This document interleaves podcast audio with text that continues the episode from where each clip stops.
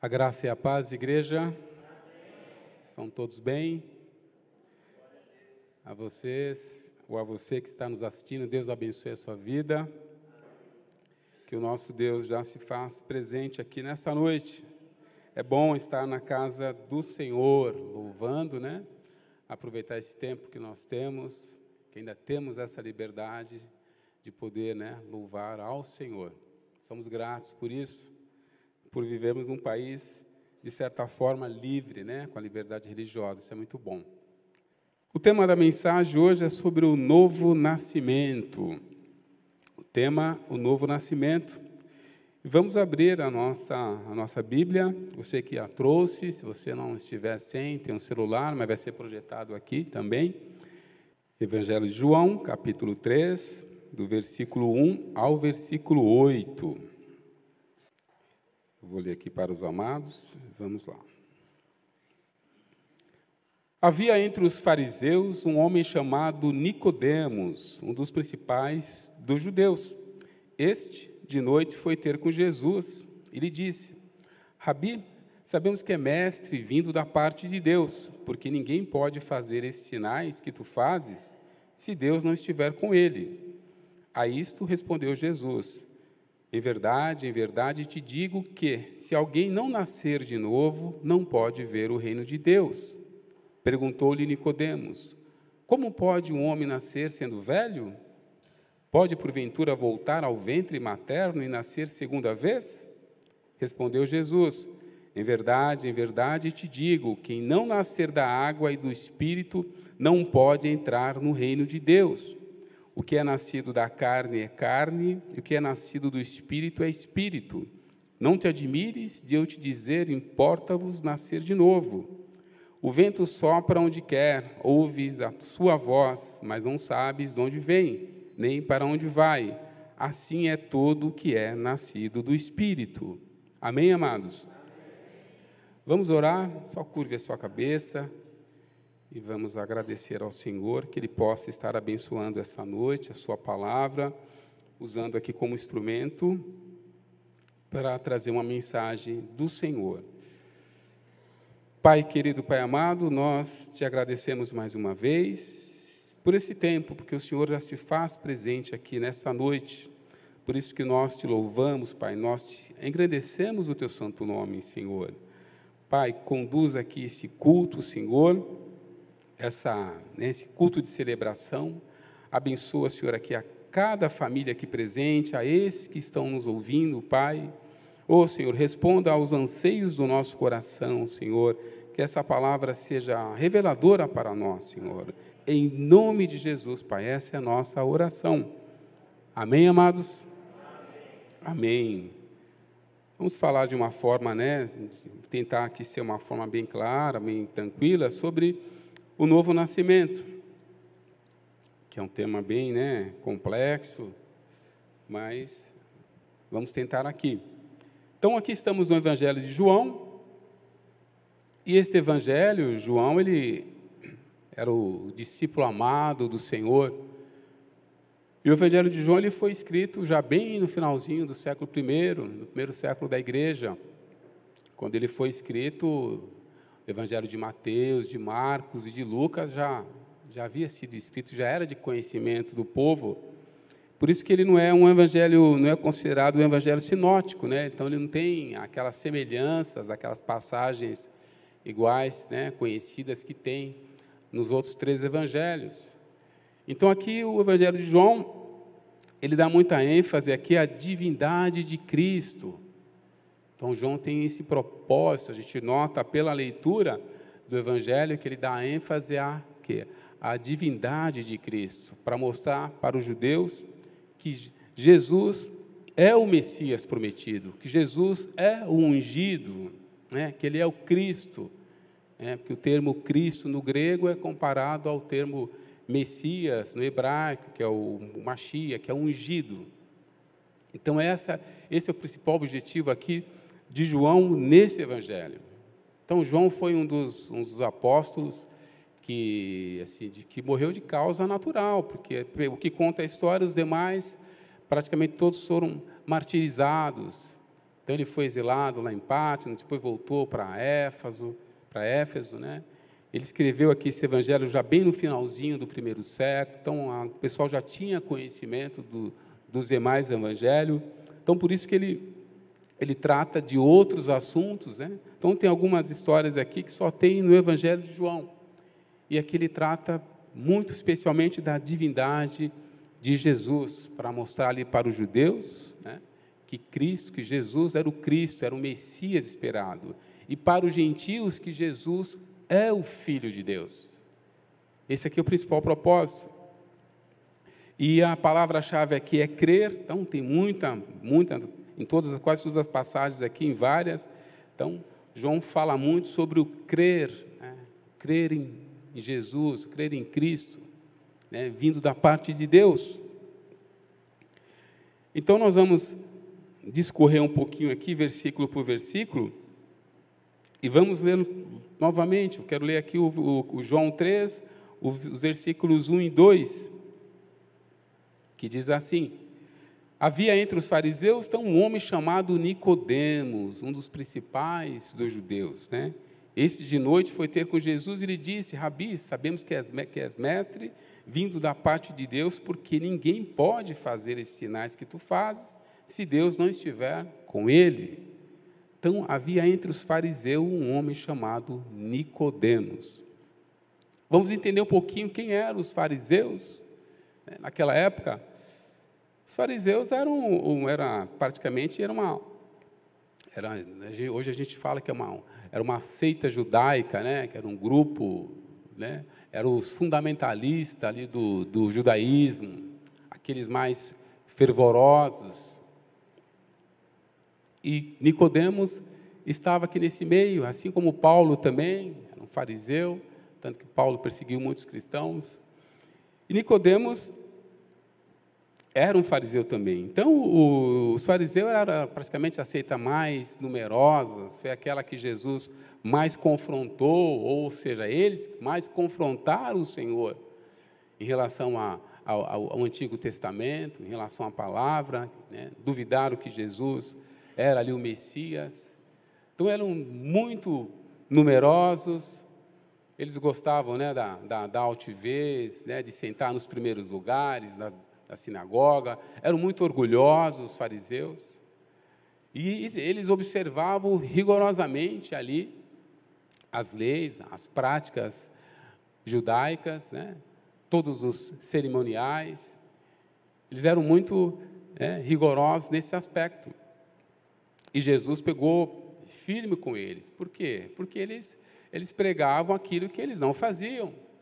Então, até a palavra do Senhor fala que eles colocavam um peso né, no ombro do, do povo que nem com o dedo eles conseguiam fazer. Então, aquele que falava aquilo e não praticava. Então foi veemente cobrado pelo Senhor nesse sentido. Mas, no entanto, tinha pessoas, né, ali entre os fariseus, tinham homens que foram sensíveis à voz do Senhor, que foram sensíveis à mensagem do Evangelho que Cristo estava pregando naquela época. E um deles aqui é Nicodemos. Por isso que João ele trata, né, assim como não só como Nicodemos, como João, é o José de Arimateia também, ele é tratado como seguidor secreto de Cristo no Evangelho de João, bem aqui no finalzinho, e Nicodemos também. Então são, eram fariseus, mas que tinham, que tiveram um ouvido sensível à palavra do Senhor. Não eram tão assim fervorosos e, e né, não cobravam tanto assim do povo como eles tinham se, se davam muito bem entre o povo da época, conversavam com todos, com os gentios, com os judeus. E Nicodemos foi um deles. Por isso que João ele relata né, essa visita de Nicodemos aqui a Jesus. Por isso que ele relata. E quem era o Nicodemos? Né? Quem que era o Nicodemos? Né, depois vocês assistam aquela série, o The Chosen, né? Pastor Felipe que indicou, muito boa. E tem a cena, né? A cena aqui do Nicodemos conversando com Jesus, muito bonito, por sinal. Depois vocês assistam, muito bom. Então quem que era Nicodemos? Um fariseu muito respeitado e um dos principais líderes dos judeus. E ele participava do Sinédrio. E o Sinédrio, nada mais que, que era? O Sinédrio era o supremo tribunal dos judeus, onde as principais causas judaicas eram decididas. Seria hoje o nosso STF. Então, Nicodemos era membro do Sinédrio. Então veja o, né? Era um mestre da lei. Ele era muito consultado, ele era membro do Sinédrio. E o Sinédrio foi que é, é, julgou e condenou o nosso Senhor, condenou Jesus. Então Jesus ele foi condenado ali pelo Sinédrio. Né? E Nicodemos foi muito mais sensível né, à palavra do Senhor. E ele ficou fascinado com a autoridade de Jesus e de seus milagres. Ele observou isso. Ele deve ter pensou isso só vem da parte do Senhor, para que eu me possa fazer essas coisas. Então ele foi muito sensível nesse sentido, Nicodemos, muito sensível, tanto que ele chamou Jesus que de Rabi, né? que era um grande mestre ali entre os judeus, que era um rabi. Ele reconheceu a autoridade do Senhor, reconheceu aquilo que Jesus estava ministrando. Nicodemos reconheceu. E ele conversou em particular com Jesus. É bem provável que ele tenha esse encontro à noite, como diz aqui no texto, para ele não se indispor com os demais judeus, com os demais fariseus, porque já estavam que é, dizendo que Jesus estava blasfemando contra Deus. Então, por isso que ele teve esse encontro, bem provável que ele teve esse encontro à noite em função disso. E Nicodemos foi sensível à palavra, reconheceu o Senhor como uma autoridade ali vinda de Deus, vinda do Pai, e chamou de mestre. E ele conversou em particular com o Senhor. E a gente pode notar que ao longo do evangelho, o tratamento que Nicodemos dá para Jesus. É só a gente abrir a nossa Bíblia aqui no capítulo 7 de João, um pouquinho mais para frente, amados. Cauã, João 7, versículo 50. Ele diz assim, né? 50 e 51. Nicodemos, um deles que antes fora ter com Jesus, perguntou-lhes, né? Aqui fala do, do, dos guardas quando voltam, né, sem Jesus. Então, Nicodemos, um deles que antes fora ter com Jesus, perguntou-lhes: Acaso a nossa lei julga um homem sem primeiro ouvi-lo e saber o que ele fez? Aqui acerca do julgamento de Jesus. Então você vê que Nicodemos aqui ele protege aqui o Senhor. Então vê como que é. E, e depois também foi ele, José de Arimateia, que sepultaram a Cristo. Então aqui Nicodemos ele gastou, ele comprou mais de 30 litros de um, de um perfume, de um óleo, né? né? justamente para sepultar o Senhor. Então você nota como que ele teve cuidado. Então é bem, é muito provável que Nicodemos, após a morte do Senhor, ele passou a segui-lo, assim como José de Arimateia, que já o seguia em secreto. Então são fariseus que foram ali transformados pela palavra do Senhor. Isso é importante, e João narra isso muito bem. Então é bem provável que Nicodemos passou a ser né, realmente seguidor de Cristo né, por ter reconhecido que Jesus era o Messias prometido. Isso é importante para nós entendermos. Agora vamos voltar lá no texto, no texto base, que é João 3. Vamos ver lá João 3, versículo 3, que diz assim: João 3, versículo 3. A isto respondeu Jesus: Em verdade, em verdade te digo que, se alguém não nascer de novo, não pode ver o reino de Deus. Então vamos entender um pouquinho o que é o reino de Deus. Então o reino de Deus é um governo, onde Deus ele é o nosso soberano, ele é o rei. E nós somos o quê? Os seus súditos, aqueles que se submetem à vontade do rei, do Senhor. E as leis do reino são os princípios e valores contidos aqui na palavra do Senhor.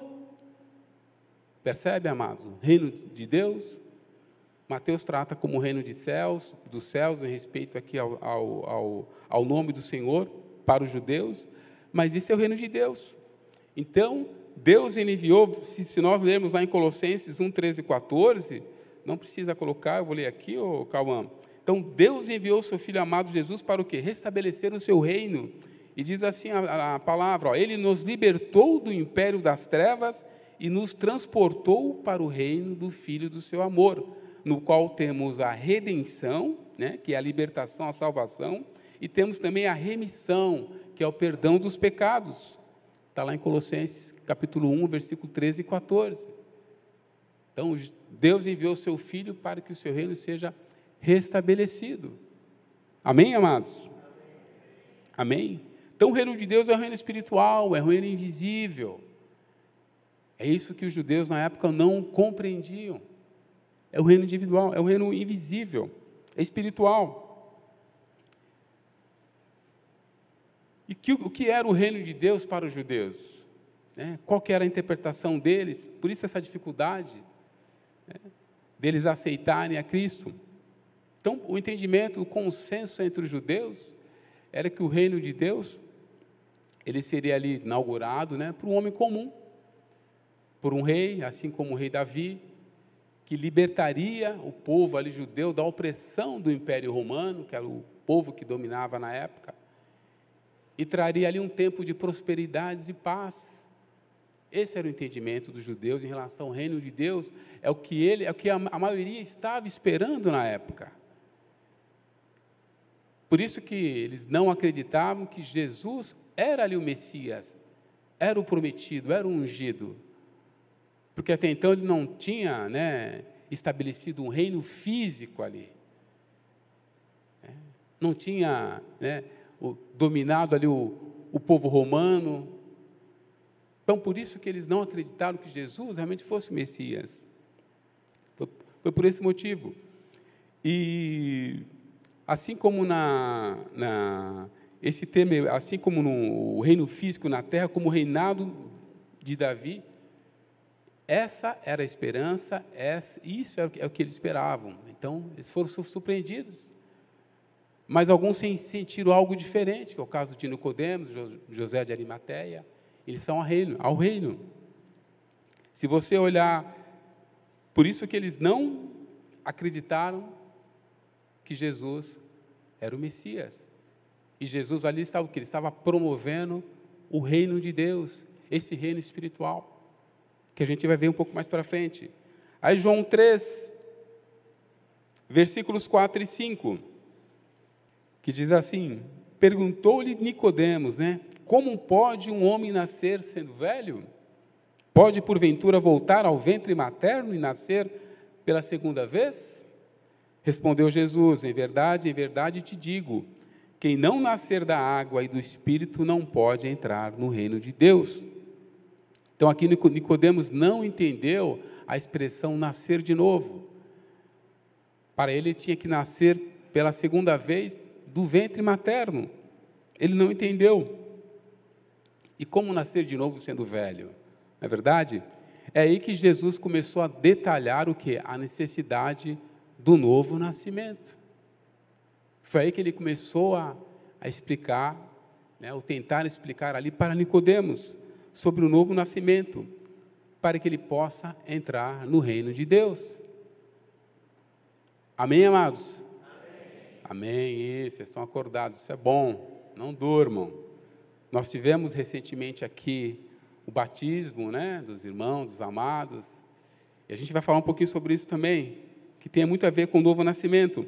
Então Jesus ele começa a falar da necessidade de uma transformação muito mais profunda do que aquela que os judeus estavam pregando para entrar no reino de Deus. De algo muito mais profundo.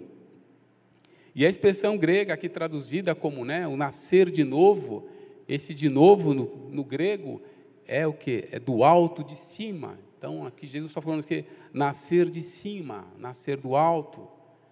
Aqui ele está falando de coisas o que? Espirituais, não de coisas terrenas.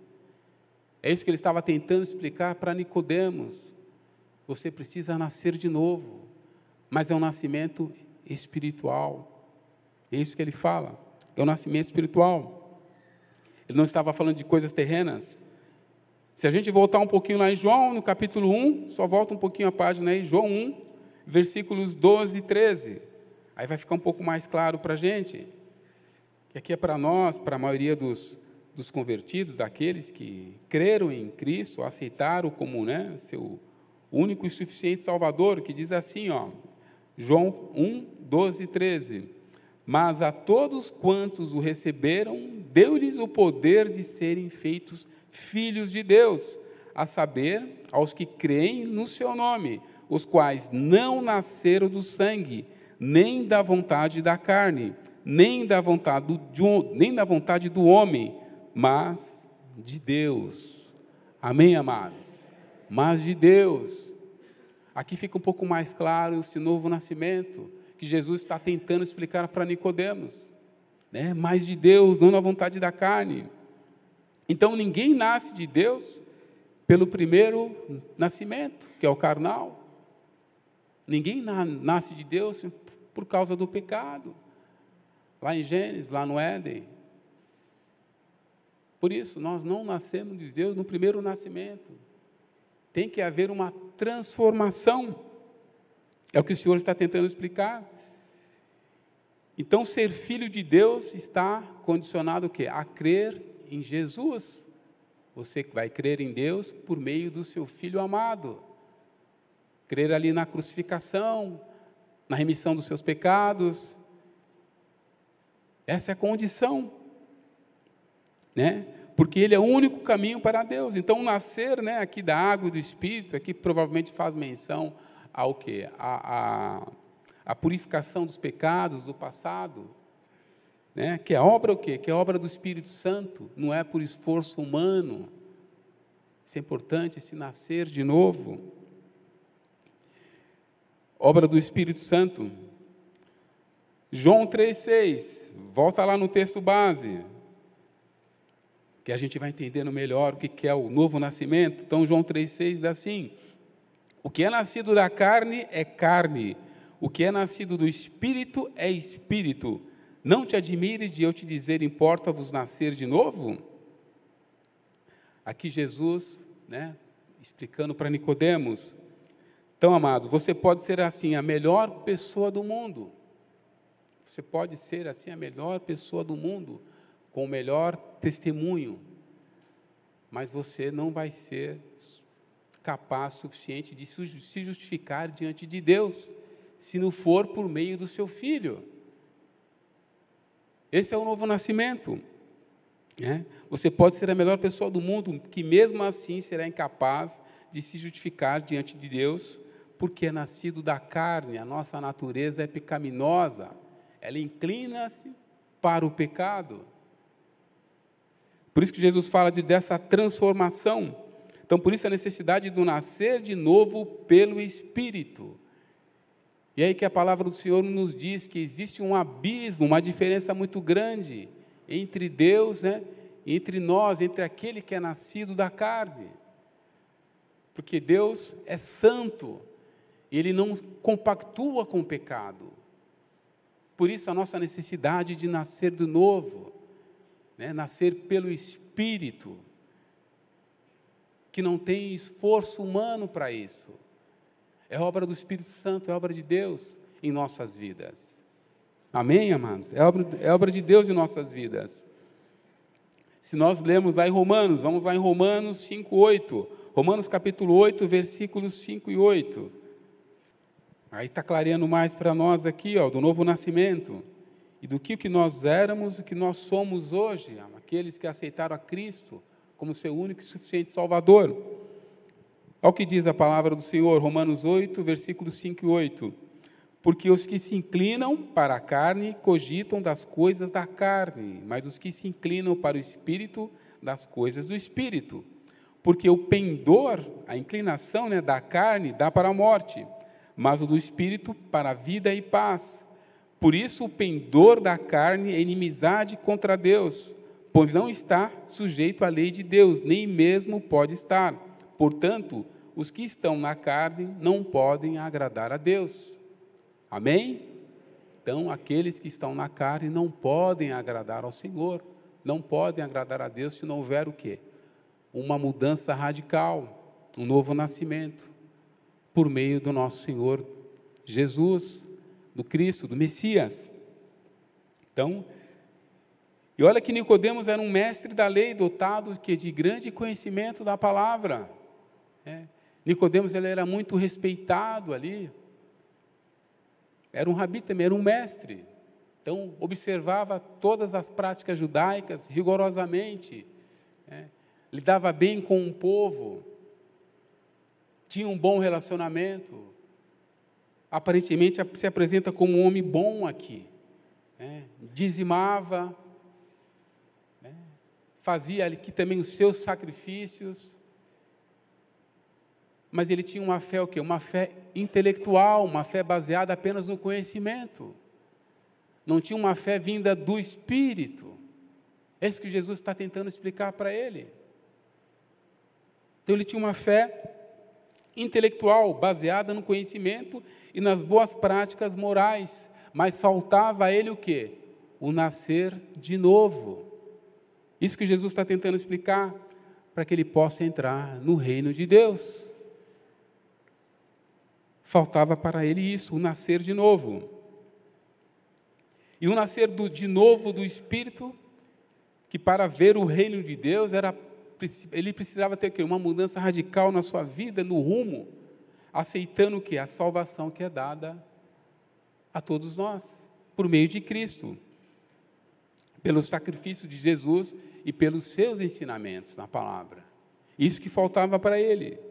Por isso que o exemplo de Nicodemos serve para nós também.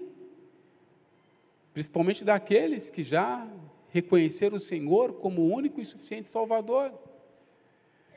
Porque não, não basta, né, somente, né, vir à igreja todos os dias de culto, né, orar, ler a palavra do Senhor, ser uma boa pessoa aí na, na sociedade, benquista, às vezes só isso às vezes não é o suficiente. Porque Nicodemos também era assim.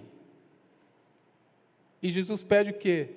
Que você possa nascer de novo. Né? Nascer pelo Espírito, obra do Espírito Santo, e não é por, por, por esforço. Por isso a importância da entrega né, ao Senhor, da nossa entrega ao Senhor, da confiança ao Senhor, para que Ele possa o quê? Conduzir a nossa vida não é, pelo, não é por esforço humano. Então, o novo nascimento ele requer uma mudança radical em nossa vida, e isso implica o que? Em postura, em testemunho de vida, em posicionamento diante dos valores do mundo. Posicionamento diante dos valores do mundo. Como que as pessoas te conhecem aí fora? É importante. Como elas enxergam você? Né? Qual o seu testemunho de vida? No próprio Sermão do Monte, Jesus, ele vai explicando, ele vai ensinando aos seus discípulos e àquela multidão, e ele fala sobre de nós não sermos apenas um no meio da multidão, mas que nós possamos ser o que? Luz do mundo. Que nós possamos ser o que? Um diferencial para o mundo. Né? Que nós possamos ser o que? Sal da terra, é isso que ele está se referindo aqui. Essa é a mudança radical. Porque a nossa maior satisfação, ela deve estar o quê? Em Deus. E não em nós mesmos, mas sim no Senhor. Essa deve ser a nossa satisfação, estar em Deus. E é por isso que João diz né, que Deus procura o quê? Os verdadeiros adoradores. Vamos lá em João 4, um pouquinho na frente, para frente aí, João 4, versículos 23 e 24 que diz assim: Mas vem a hora e já chegou em que os verdadeiros adoradores adorarão o Pai em espírito e em verdade, porque são esses que o Pai procura para seus adoradores. Deus é espírito e importa que os seus adoradores o adorem em espírito e verdade. Amém, amados? Então Deus é espírito. Isso que ele quer de nós, que nós possamos adorá-lo em espírito e em verdade. É isso que ele quer. Então, nos capítulos 5, 6 e 7 lá de Mateus, Jesus lá ele prega o que? O sermão do monte, onde ele ensina ali o povo e os seus discípulos. E lá ele mostra para toda aquela multidão que quais os principais valores que nós devemos preservar né, para aqueles que nasceram de novo. E ele mostra isso. Vamos lá em Mateus. Mateus 5, a partir do versículo 1. São os valores que devem ser praticados na vida daqueles que nasceram de novo. É isso que Jesus espera de nós, que nós possamos praticar esses valores. Mateus 5, do versículo 1 e versículo 2, que diz assim: Vendo Jesus as multidões, subiu ao monte e, como se assentasse, aproximaram-se os seus discípulos. E ele passou a ensiná-los, dizendo: Aí ele começa aqui as bem-aventuranças.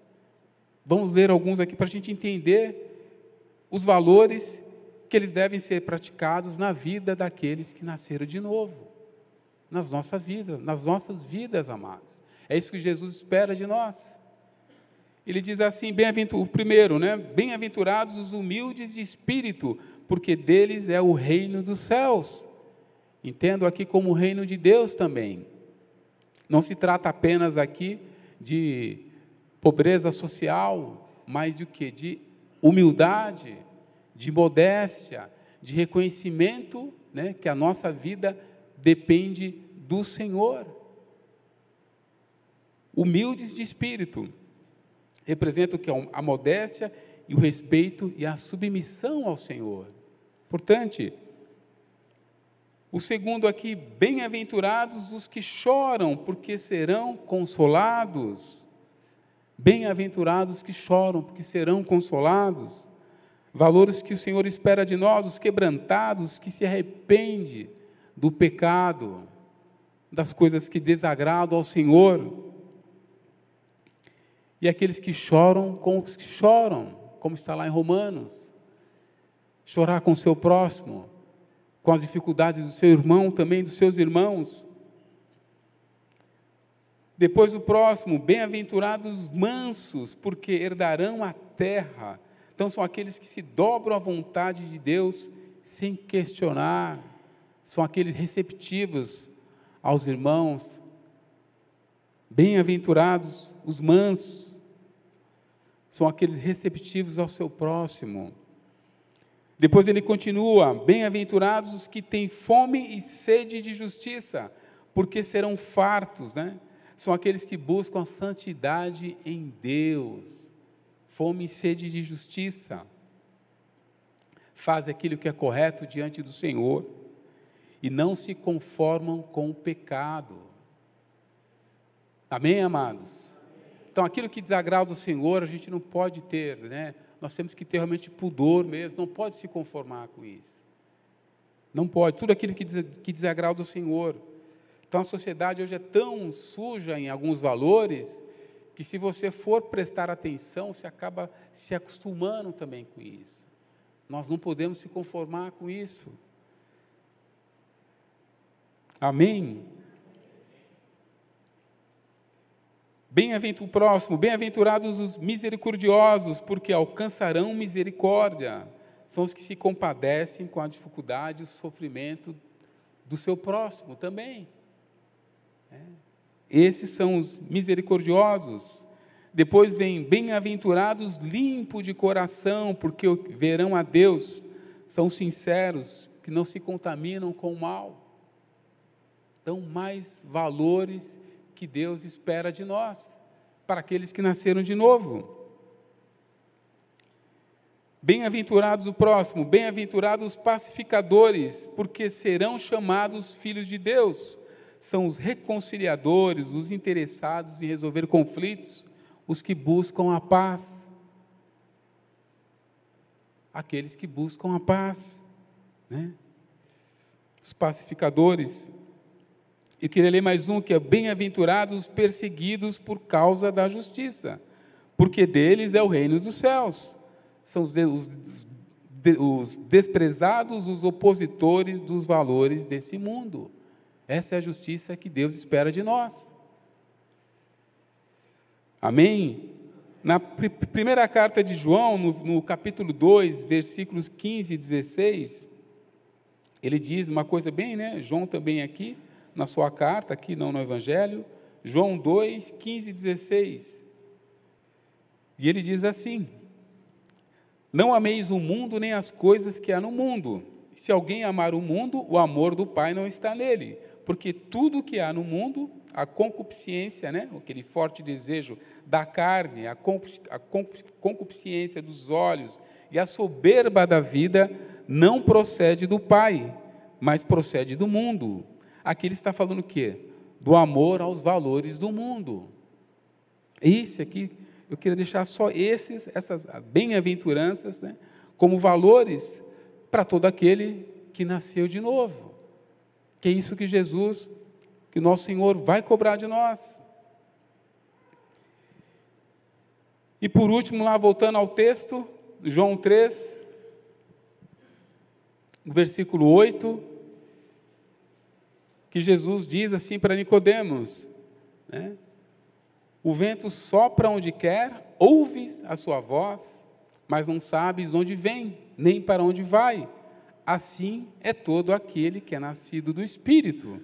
Né? O que ele quer dizer aqui? Que o novo nascimento é uma obra misteriosa né? do Espírito de Deus. Às vezes é incompreensível mesmo. É de, tem coisas que a gente não vai entender. Verdade? Então, cujos efeitos podem ser observados, mas nunca explicados. É como o vento. Você observa o que ele faz, o efeito dele nas folhas, né? nas árvores, na terra, no deserto. Você consegue observar, mas você não consegue explicar. Nem de onde vem, nem para onde ele vai.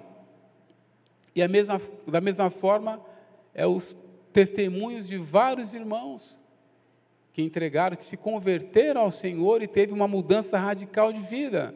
Às vezes é difícil entender como isso é possível, mas é obra do Espírito. É obra do Espírito.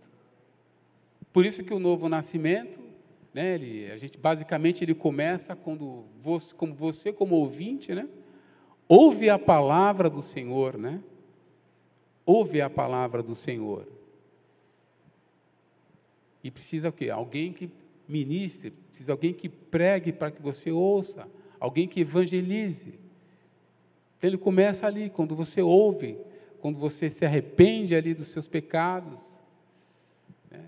você confia no Jesus como seu único e suficiente Salvador, e você passa a depender somente dele, deposita a sua fé em dele, e depois fecha-se com um batismo, né? Que é o testemunho público né, da sua fé em Jesus para todos aqueles ali presentes. Então, assim a gente pode dizer. Então, tentar explicar o ato de nascer do Espírito é como tentar explicar o vento. Você não consegue, você consegue até observá-lo, mas não consegue explicá-lo. É isso que Jesus está dizendo aqui para Nicodemos. É obra do Senhor, é obra do Espírito. Mas aí nós temos que estar com o coração sensível à palavra para que o Espírito Santo possa fazer esta obra. Amém, amados? Amém?